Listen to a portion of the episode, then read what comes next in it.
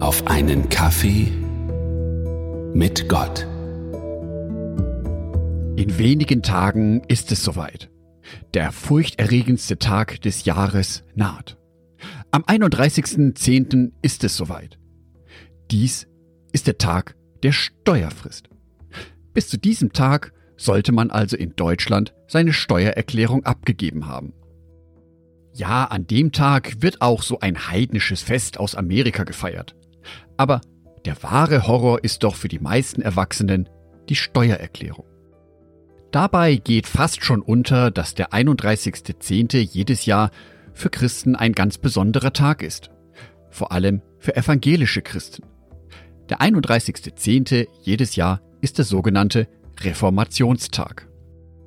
An diesem Tag wird nämlich den Ereignissen am 31. Oktober 1517 gedacht. An diesem Tag veröffentlichte Martin Luther seine 95 Thesen. Dies war die Zusammenfassung seiner Kritik an der damaligen Kirche. So kritisierte Luther zum Beispiel den Ablasshandel, also die Möglichkeit, sich mit Geld von seinen Sünden freizukaufen.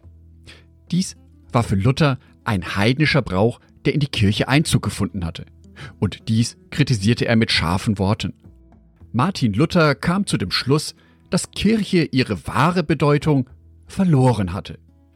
Wozu ist die Institution Kirche eigentlich da? Diese Frage ist scheinbar schon Jahrhunderte alt. Was an Martin Luther so sehr beeindruckt ist, er hinterfragte die Lehren der Kirche. Er machte sich seine eigenen Gedanken dazu. Er beobachtete die Situation, analysierte sie und er wurde aktiv. Er beließ es eben nicht nur beim Meckern. Er zeigte konstruktive Wege auf, die Situation zu verbessern, die Kirche zu verbessern. Eine Spaltung stand ihm dabei nicht im Sinn. Er wollte eine Reformation. Hierzu übersetzte er die Bibel ins Deutsche. Das Wort Gottes war also mit einem Mal für viel mehr Menschen verfügbar. Viel mehr Menschen hatten mit einem Mal die Möglichkeit, das Wort Gottes selber zu lesen, sich dabei ihre eigenen Gedanken zum Thema Glauben zu machen.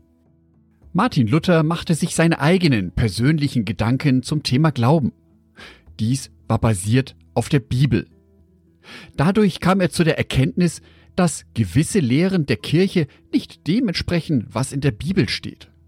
Er nahm das folgende Bibelwort im positivsten Sinne wortwörtlich. 1. Thessalonicher, Kapitel 5, Vers 21. Prüft aber alles und das Gute behaltet. Nicht blinder Gehorsam gegenüber der Kirchenleitung macht eine Kirche lebendig. Kirche wird lebendig, indem jedes einzelne Kirchenmitglied einen aktiven Glauben pflegt, sich selber aktiv Gedanken macht. Was ist mein Glaube? Was lese ich aus der Bibel? Welche Erkenntnisse schenkt mir Gott? Genau diese Fragen stellte sich Martin Luther 1517. Er verglich das, was er im Gottesdienst und von der Kirche hörte, mit seinen persönlichen Erkenntnissen im Glauben. So äußerte sich bei Martin Luther, dass er einen aktiven, lebendigen Glauben hatte. Übrigens folgte er damit dem Vorbild von Jesus Christus.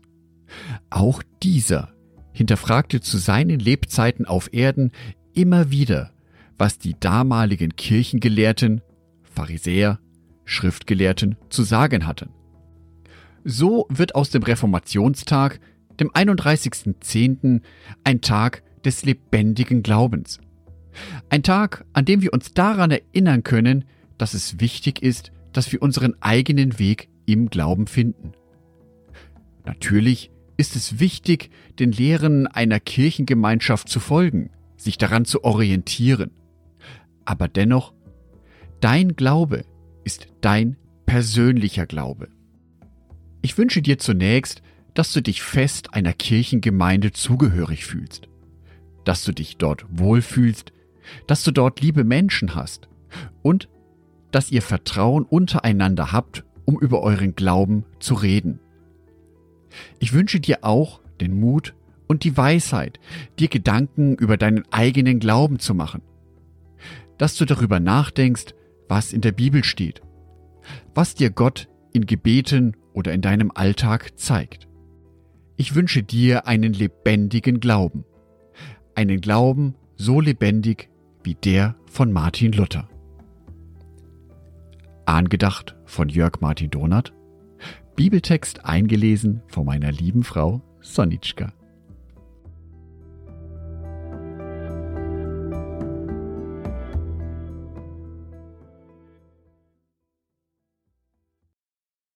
Ein herzliches Dankeschön an alle meine Patreons, die es mir ermöglichen, weiterhin den Podcast auf einen Kaffee mit Gott zu produzieren. Herzlichen Dank an Sonitschka und an Andreas Pfeiffer. Auf Patreon kannst du mich bereits mit einem Euro monatlich unterstützen. Oder du lässt mir ein paar Sterne da. Das sagt dem Algorithmus nämlich, dass dies ein guter Podcast ist und wird so mehr Menschen angezeigt. Vielen Dank schon vorab.